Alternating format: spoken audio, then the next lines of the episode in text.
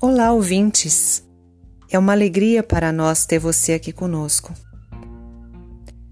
Neste primeiro episódio do Ciência Poética, falaremos um pouco da história desse grupo, o Genan, grupo de estudos e pesquisa em literatura, narrativa e medicina da Universidade de São Paulo, como surgiu, quais são suas bases, o que temos feito ao longo desses anos. Conversaremos também um pouco sobre essa área do conhecimento chamada narrativa e medicina. O que a narrativa tem a ver com a vida? O que a linguagem pode ter a ver com a saúde? E por que, afinal, ciência poética? Para isso, eu, Fabiana Carelli e Andréa Funchal conversaremos com o Dr. Carlos Eduardo Pompilho, o Cadu, médico do Hospital das Clínicas da USP e que desde 2011 coordena comigo este grupo de pesquisa. No início de cada episódio, um presente, uma pequena história. A de hoje, uma tradução livre de Leonardo Boff. Iniciamos assim nossa jornada pelo conhecimento, linguagem e cuidado. Que bom ter você aqui.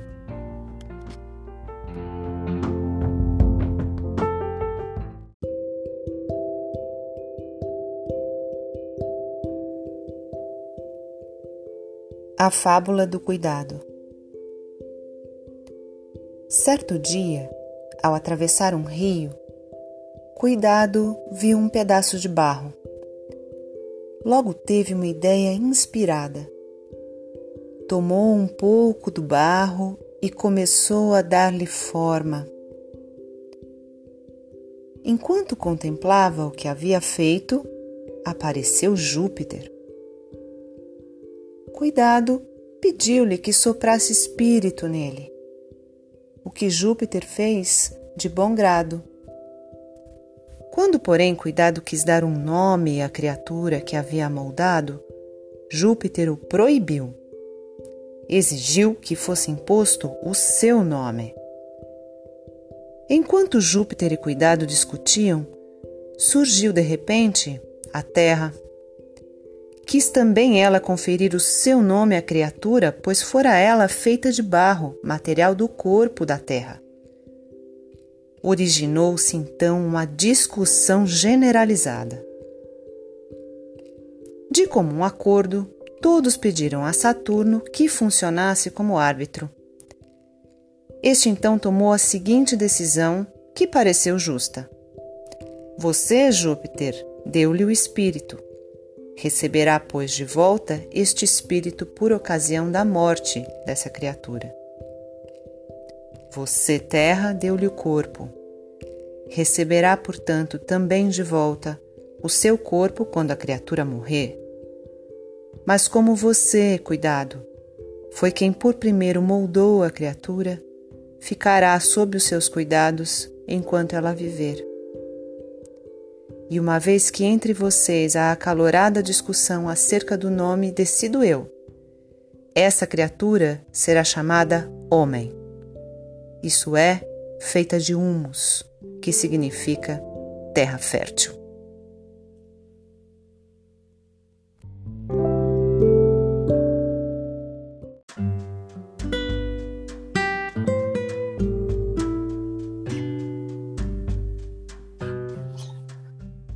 Olá, ouvintes! Muito bom ter a companhia de vocês aqui conosco no Ciência Poética. Neste primeiro episódio, a gente conta é, com a companhia do Dr. Carlos Eduardo Pompilho, Cadu, coordenador do Genan comigo desde 2011, e da Andrea Funchal, que vai me auxiliar aí nesses é, futuros episódios do podcast. Então, queria dar as boas-vindas para a Andrea e para o Cadu. Olá! Olá, Fá, obrigada, muito obrigada pelo convite. Muito bom estar aqui com vocês. Olá, Fabi. Oi, Andréia. É, obrigado pelo convite também. Queria agradecer, parabenizar pela iniciativa. Eu acho que a gente está explorando aí novos canais de comunicação, né? Então, a gente poder ter como expressar nossas ideias, seja para as pessoas ouvirem onde puderem, né? Então é isso aí, parabéns. Isso mesmo, muito bom estar aqui com vocês. Uh, a gente vai bater um papo hoje sobre o Genan, sobre o que é esse grupo, é, enfim, contar um pouco para todos como a gente começou e, e, em que bases a gente se estruturou, nosso trabalho, etc. Então, a gente vai conversar um pouquinho com todos sobre isso. Vou passar a palavra para a Andrea, né? E aí a gente uh, vai explorar um pouco essas nossas bases e origens nesse episódio de hoje. Então, Andrea. Obrigada. Bom, então para a gente começar, eu queria saber do Cadu o que, que é, é uma pergunta bem é, elementar para os nossos ouvintes, né? O que é o Genan? Se você puder contar para a gente um pouco a história do grupo, como ele começou, é, o que é o Genan e quem é o Genan, por favor. O Genan é um grupo, acho que assim, em primeiro, em primeiro lugar,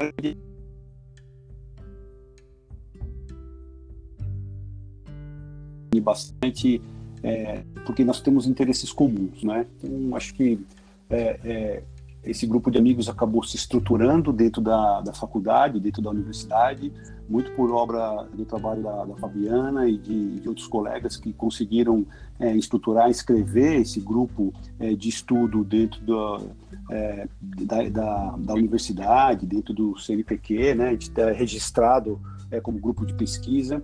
E, basicamente, ele surge, esse grupo surge da necessidade ou da vontade, acho que talvez seja uma palavra melhor, de aproximar uh, estudos da linguagem, de uma forma geral, com a própria medicina.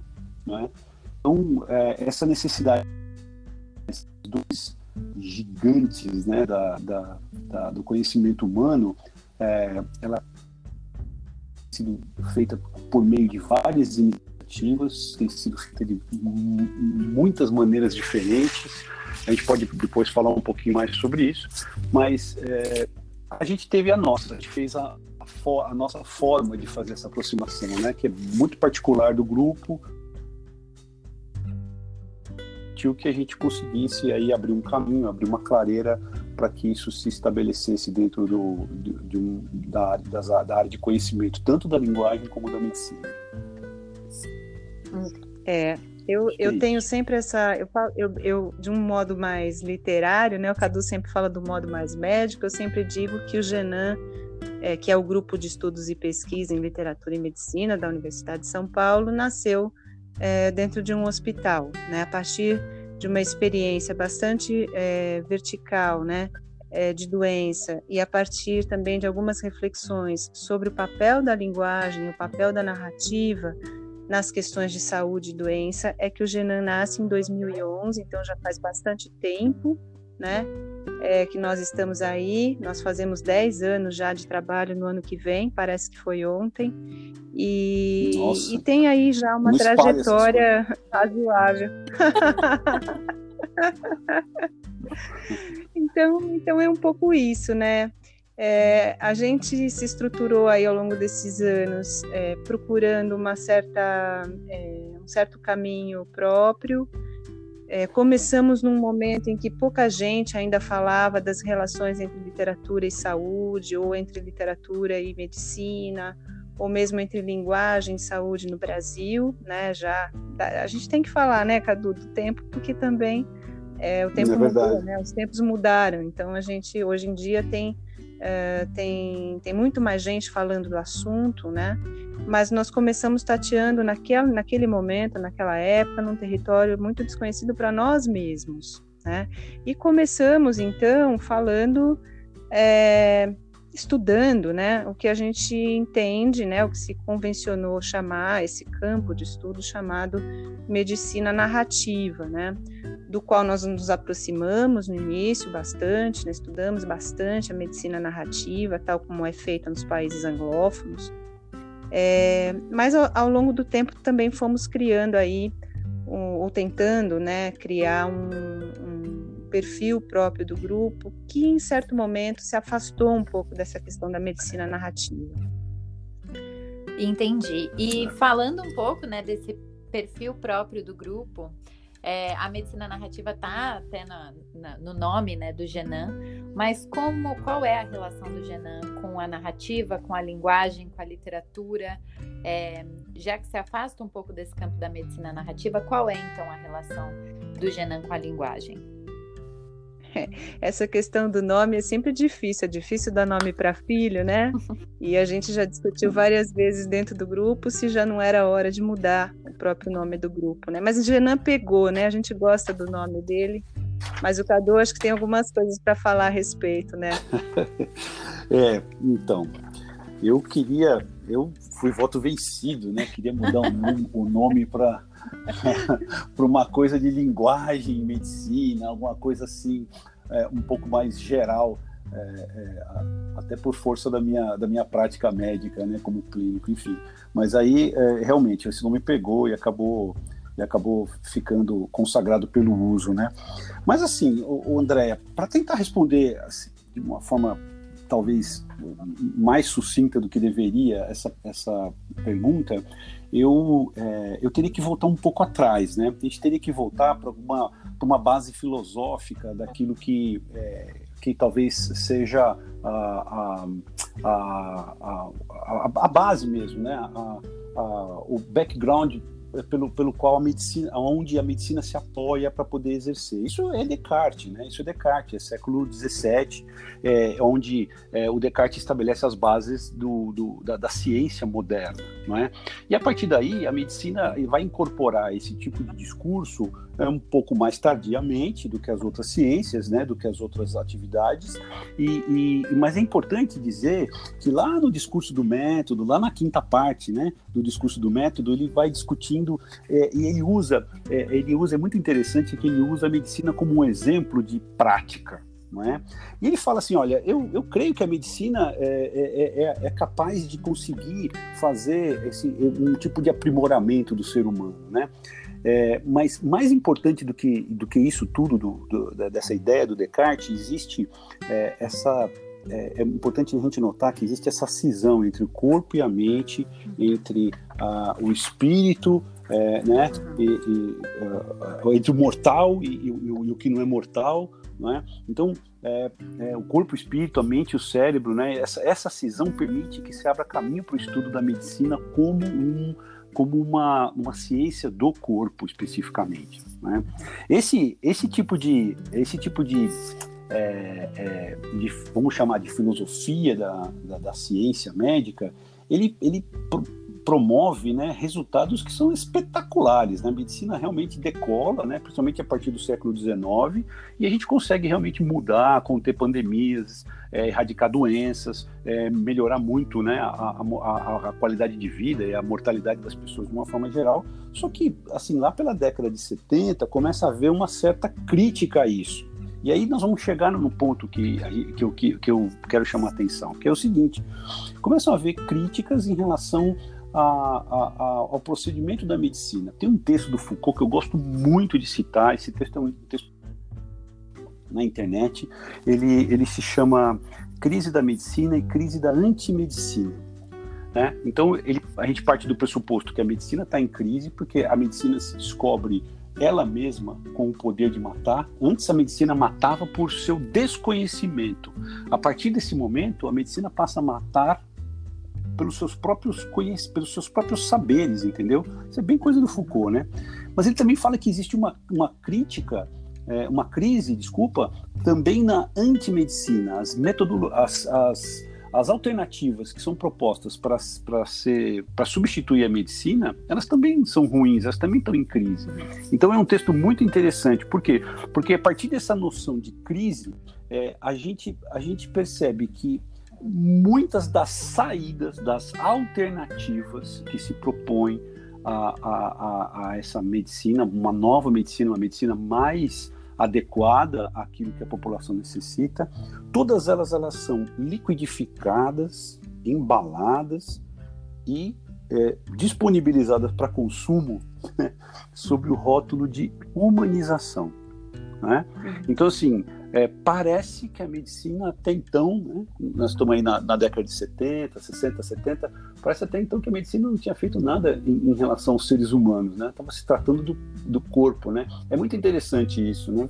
E aí essas, essas propostas de, dentre essas propostas de reumanização da medicina, é, surge, é, surgem é, é, é situações como é, cadeiras de ética médica, de filosofia médica, que surge, na, em especial a partir da década de 80, é, e surge também esse movimento que é chamado de medicina narrativa, é, e em especial essa vertente americana né, da Columbia University, que é, que é chefiada pela, pela doutora Rita Cheron, é, que começa a se opor em algumas situações, em algumas, como, como, como é que eu diria, alguns é, algumas, alguns imperativos é, é, de conduta, vamos dizer assim, uhum. É, propostos por uma corrente que é uma corrente é, racionalista né, e meio que positivista da medicina, chamada medicina baseada em evidências, que é do grupo da, da McMaster também, que surgiu na década de 80. Então, essa, essa oposição, vamos dizer assim, vamos chamar assim, humanística, né, a esse excesso de racionalidade, ela, ela, uma das vertentes dela é essa chamada medicina narrativa, né? Que é uma vertente que vem de, de dentro da própria medicina, né? Que vem da, da antropologia, da sociologia, de ciências, vamos chamar assim de ciências talvez mais é, é, hard, que, que, mais duras, né? Mais, mais exatas, vamos chamar assim, é, que para tentar ver se a gente consegue, é, através do uso é, instrumental de alguns processos é, de humanização, linguagem, literatura, etc., tentar melhorar a comunicação que existe entre médicos e pacientes. Nós, desde o início, é, como a Fabiana falou, desde o início a gente não, não ficou muito à vontade com essa, com essa proposta, né? A gente não ficou não. muito à vontade.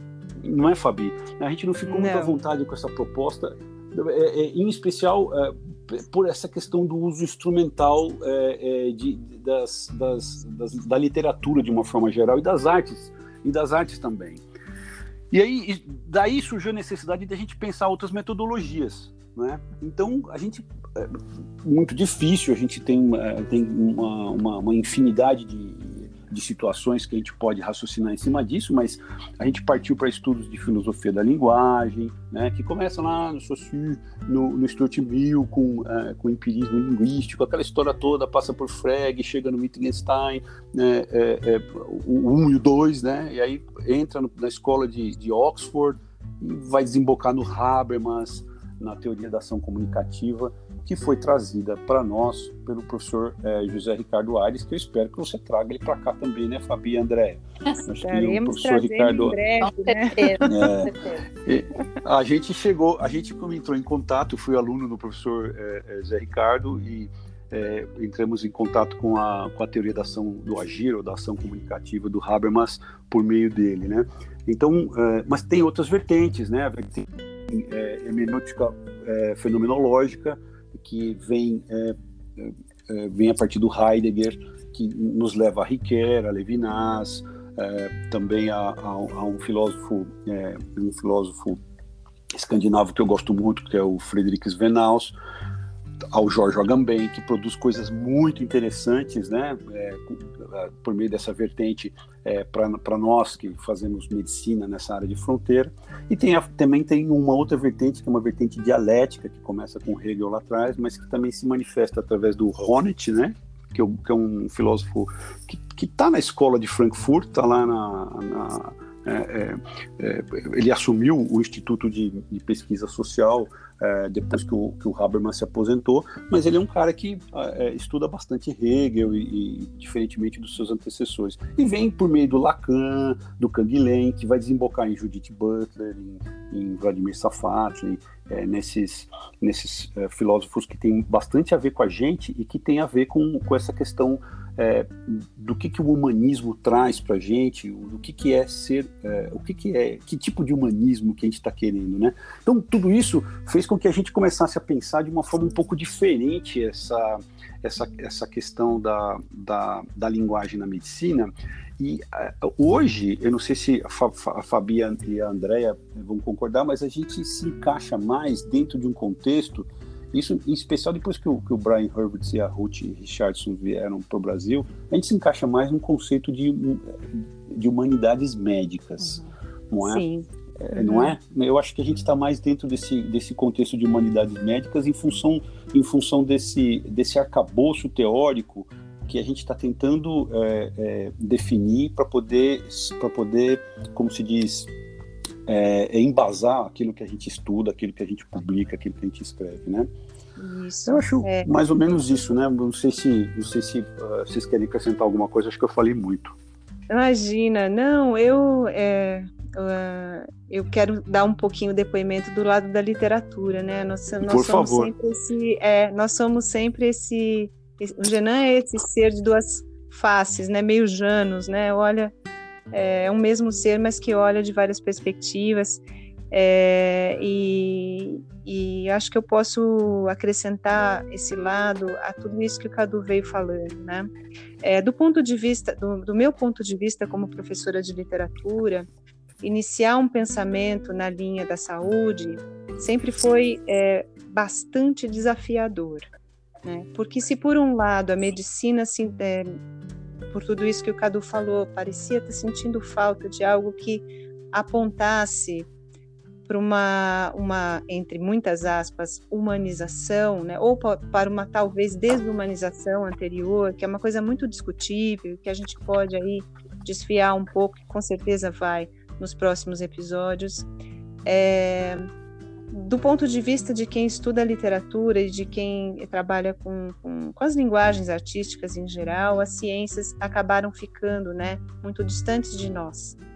É, então, a minha primeira sensação, quando eu, eu fui colocada diante desse, desse, campo de estudo que era a medicina narrativa, isso em 2010, né, e esse campo já existia por volta de 10 anos nessa, nessa altura, é, como o Cadu falou, né, é, criado ou desenvolvido é, na Columbia University pela professora Rita Sharon e outros, e por um, por, pelo lado, é, do outro lado do Atlântico, é, no Reino Unido, né, pelo grupo do, grupo do professor Brian Hurwitz, é, Trisha Greenhalgh e outros, né, uhum, uhum era tudo muito estranho e desconhecido, primeiro porque eu nunca pensei que alguém falasse de linguagem ou de narrativa em medicina. Né? E essa descoberta para mim foi um, um, choque inicial. Puxa, eu que sempre trabalhei com narrativa, que sempre estudei narrativa, desde que me conheço como profissional de letras, nunca tinha ouvido falar de alguma coisa que juntasse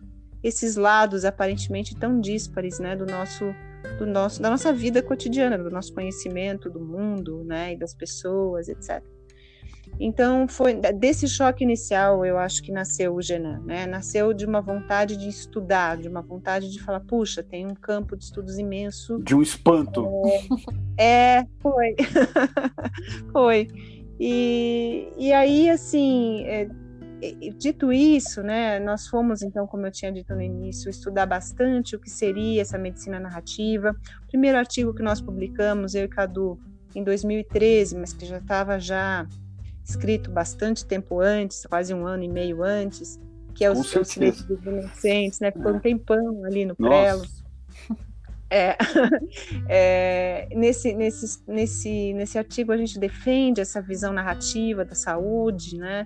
Muito a partir ainda da medicina narrativa, é, mas os nossos, quanto mais a gente foi se aprofundando, né, mais isso foi nos parecendo, esse estranhamento de que o Cadu falou, foi aumentando, porque é, nos pareceu, né, nos tem parecido, né, principalmente na, no, no, uso que tem sido feito do, dessa, desse conhecimento da medicina narrativa, é, que a apropriação da literatura, da metodologia narrativa, ou, de algo que a gente possa chamar assim, é, tem pendido para um lado bastante instrumental, no sentido de se tornar uma metodologia a mais de conhecimento dentro do campo médico, dentro do campo da saúde, assim como as tantas outras metodologias é, de investigação do doente, de investigação das, das doenças, enfim, é, e de tudo que, que, que, está em torno né, dessa, dessas condições todas, desses fenômenos todos, se a gente puder chamar, é, a literatura me parece que tem se colocado como um instrumento de conhecimento na mão dos profissionais de saúde por esse tipo de abordagem, e daí a gente falar de instrumentalização. É óbvio que ao longo aqui do, do nosso podcast a gente vai é, aprofundar mais essas reflexões, né? mas eu acho importante nesse início a gente colocar, é, desenhar um pouco esse nosso mapa, né? o mapa do nosso território, é, colocando essas questões é, quase como questões abertas né? para os nossos ouvintes irem pensando e irem é, se sentindo estimulados a ouvir os nossos próximos episódios e a aprofundar mais todas essas questões, né? Com certeza. E eu queria trazer, né, na fala do Cadu, é, ele diz que a medicina foi, foi crescendo e falando em conter pandemias. E a gente não pode deixar de falar também, para quem não sabe, o Cadu está atuando na, na, no frente de combate ao Covid-19. E aí a pergunta, Cadu, seria como que o Genan, né, como esse trabalho do grupo de já quase 10 anos, como que está te ajudando ou é, e como você vê nos outros profissionais no, nesse momento de atuação é, dessa condição da pandemia da Covid-19? É, é, bom, realmente essa, é, essa, essa epidemia, essa pandemia pegou a gente de surpresa mesmo e mobilizou é uma força-tarefa aqui em São Paulo, especialmente no Hospital das Clínicas, que é o hospital onde eu trabalho, é, no sentido de, é, de conseguir arrumar leitos de terapia intensiva meio que improvisados para dar conta de assumir a grande demanda de pacientes muito graves que, que, que de repente apareceram né, para a gente cuidar e ninguém sabia exatamente como. E é uma doença que ainda não tem nenhum medicamento específico que a que, que para combater. Então assim foi um, uma pandemia e um pandemônio, né? Porque assim realmente foi uma situação complicada. É, eu sempre falo isso, né? Acho que uma das coisas mais, mais impactantes para mim foi é, pelo fato de, é, de, eu coordenar a UTI, a gente assumiu a comunicação com os familiares. Como todo mundo sabe, a, a, essa doença tem um, um, grau de infectividade muito grande e no Hospital das Clínicas as visitas dos familiares elas foram proibidas exatamente pelo risco dessas pessoas é, contraírem a doença. A gente estava numa área de alto risco biológico, né? Trabalhávamos com, aquele, com aquela paramentação, com, aquelas, com aquele shield, com aquela, com aquela máscara na frente. Então, assim, é, era uma coisa bem complicada mesmo, né? Então, uh, isso fa fazia com que os pacientes, eles, eles ficavam meio sozinhos, né? Então, você imagina uma pessoa 30 dias internada, Enquanto a pessoa está sob anestesia, sobre sedação, aí ela não, não, sente falta, mas quando ela acorda, é, que ela já está respirando lá com, com um cateter de oxigênio tudo, é, ficar muito tempo sem ver um familiar, sem poder tocar, sem saber como é estão as coisas em casa, é uma coisa muito complicada. E a gente, por, por ser coordenador, assumimos, uh, assumimos a, a, a missão de falar com os familiares diariamente. Né? É, então, assim, o que, que aconteceu? eu acho que esse, essa noção do que é a comunicação uh, envolvida, não só no encontro clínico, que é o médico com o seu paciente, mas também é, é, no, no, no, no, que, é, no que se refere a todo o cuidado do paciente, isso envolve não só você falar com os familiares do paciente, mas você também falar com outros médicos sobre o mesmo paciente, é, você falar com é, outros profissionais sobre o mesmo paciente. Então a gente fala com, para, sobre e pelo paciente, né? Essa, essa noção, essa, essa ideia de, da importância da comunicação, e é, é, dentro da, da, atuação médica e, do, e das ferramentas que a gente tem que ter para conversar com os familiares e com as, as, outras pessoas sobre aquela determinada situação foi fundamental para mim. Foi fundamental. É? Então, assim, foi uma das coisas mais impactantes é, da, da, minha vida poder conversar com determinadas pessoas diariamente e falar e, e, assim, vocês podem imaginar que as, as, as, notícias nem sempre eram notícias boas, né? Às vezes eu tive que, eu tive que falar, por exemplo, para uma mãe que a filha dela, de 19 anos, tinha morrido. Né? Então, assim, ela estava muito ruim, a gente vai conversando, é, vai, vai explicando, vai falando, mas um dia a menina realmente faleceu lá, uma menina que já tinha um câncer muito, muito avançado, mas ela pegou essa pneumonia pelo Covid e o Covid levou ela embora. Então, você imagina eu falar para uma mãe que morreu uma menina de 19 anos, né, que era filha dela. Isso tudo a gente, a gente, é, é, essa forma de conversar, essa maneira de, de abordar, essa, é, é acho que assim existem técnicas e técnicas, existem diretrizes, é, é, formas como os psicólogos e outros profissionais ajudam a gente a, a, a veicular notícias ruins, né?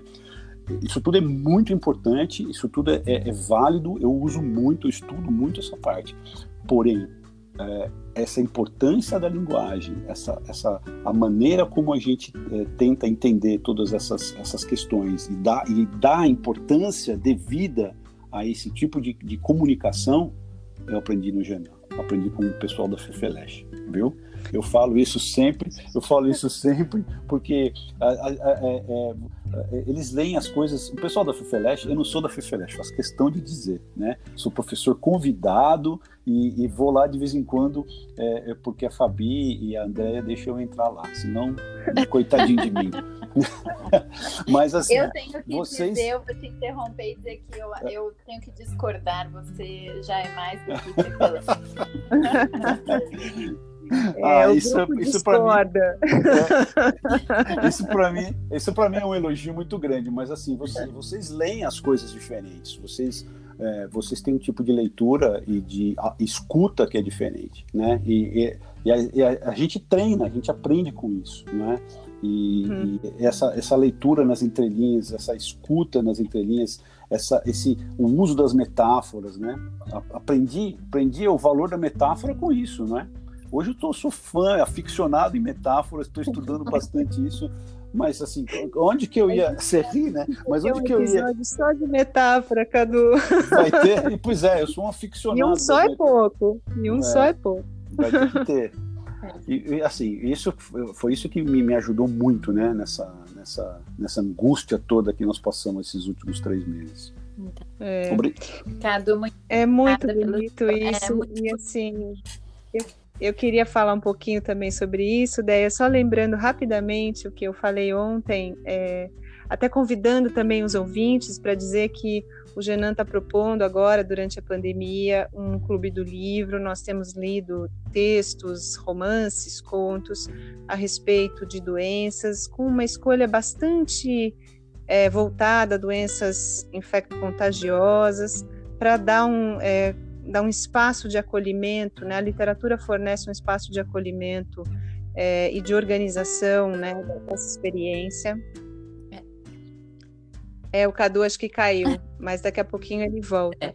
É, e, e aí, é, falar isso, né, que para mim a importância da literatura, ela está sim na questão é, na questão da linguagem, na questão da comunicação, mas está também na questão da imaginação. Né? Hum.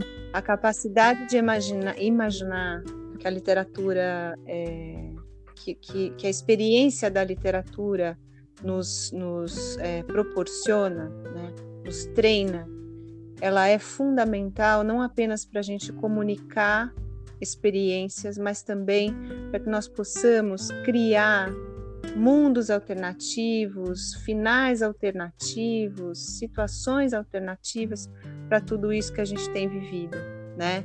Então, eu acho muito importante a gente enfatizar essa, essa importância é, da, da, do, do, ficcionar, né, do imaginar, hum. para que nós possamos, a partir dessa, dessa, dessa ficcionalização, é, voltou Cadu. É. Eu estava aqui falando da importância da imaginação. Não, não tem problema. E, e assim, falando que a literatura não só permite a comunicação, mas também formas do imaginar é, novos mundos, novas condições, novas experiências, novos finais, né? Para tudo isso que a gente vive e que se nós é, fôssemos nos ater apenas ao cru da realidade observada, né? Nós jamais conseguiríamos superar qualquer tipo de realidade, nem criar novas, novas realidades, né? É, eu me lembro muito. Né? É, eu me lembro muito do Cadu na UTI, quando eu, quando eu o via na UTI, olhando a janela, assim, e falando do mundo lá fora, né? Então, essa nossa capacidade de projetar outras condições, outras experiências, ela vem também da nossa capacidade literária, né? da nossa capacidade de ficcionalizar. Então, isso, para mim, é fundamental. Lindo, lindíssimo. E bom, agora a gente já está chegando no nosso tempo, mas a gente não pode encerrar, já que esse primeiro podcast foi dedicado ao, a, a esclarecer um pouco esses primeiros conceitos, falar desse nome do, do próprio podcast, que é Ciência Poética. Então, por que afinal este nome? Deu briga no grupo, né, gente? Ninguém sabia que nome pôr na criança. É uma responsabilidade tanto. É, mas dessa vez quem achou o nome foi a mãe, que no caso sou eu. Eu tenho que dizer que quem pôs o nome fui eu e pronto. mas que tem razões para isso, né? É, esse, é, o nome ciência poética, de certa forma, resume esses dois lados, né, essas duas faces do nosso grupo, que é um grupo muito coeso, muito unido, mas ao mesmo tempo que tem essas duas faces, né? A face científica, a face da saúde, mas também a face literária, a face da poesia. É, a gente vê poesia na ciência e a gente vê saúde na poesia e na literatura, né? E é uma espécie de homenagem também, para não dizer uma homenagem direta, a uma inspiradora, né? Que é que foi a filha do Lord Byron, a única filha legítima do poeta Lord Byron do século XIX, é, que foi a Ada Lovelace, é, que foi levada é, da presença do pai. Ela nunca mais viu o pai ao longo de toda a sua vida, com um ano de idade, pela mãe. A mãe separou-se do, do Lord Byron é, quando Ada tinha um ano de idade e para que ela não se tornasse uma poeta como o pai, porque a mãe morria de medo que ela ficasse maluca como o Byron era, né? é, é, morria Qualquer... de medo, a mãe resolveu fazer dela uma matemática, uma cientista, ensinar matemática à garota, e então ela se tornou uma das maiores matemáticas do seu tempo.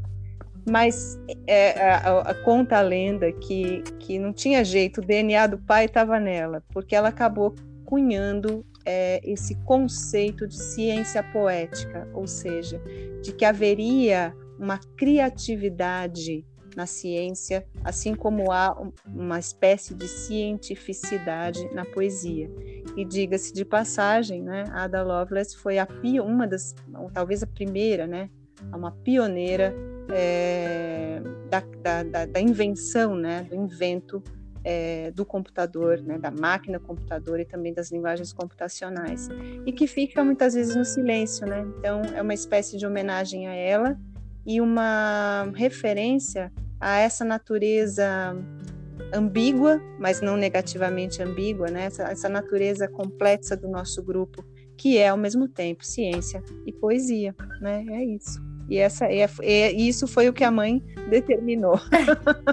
Ainda bem, porque é muito, muito linda essa definição e casa muito bem com quem somos, né?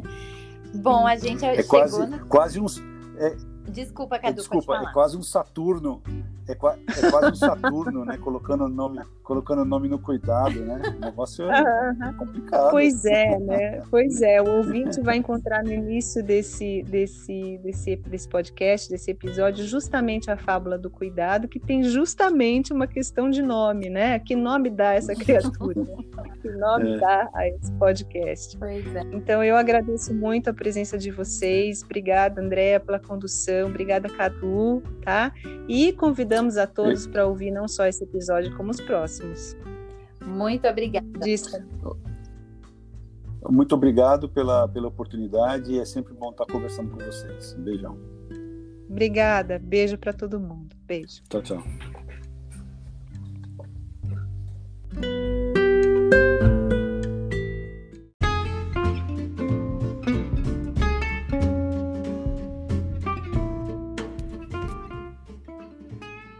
A literatura não é uma academia de frases. Também a ciência não é um sacrário de tecnologias.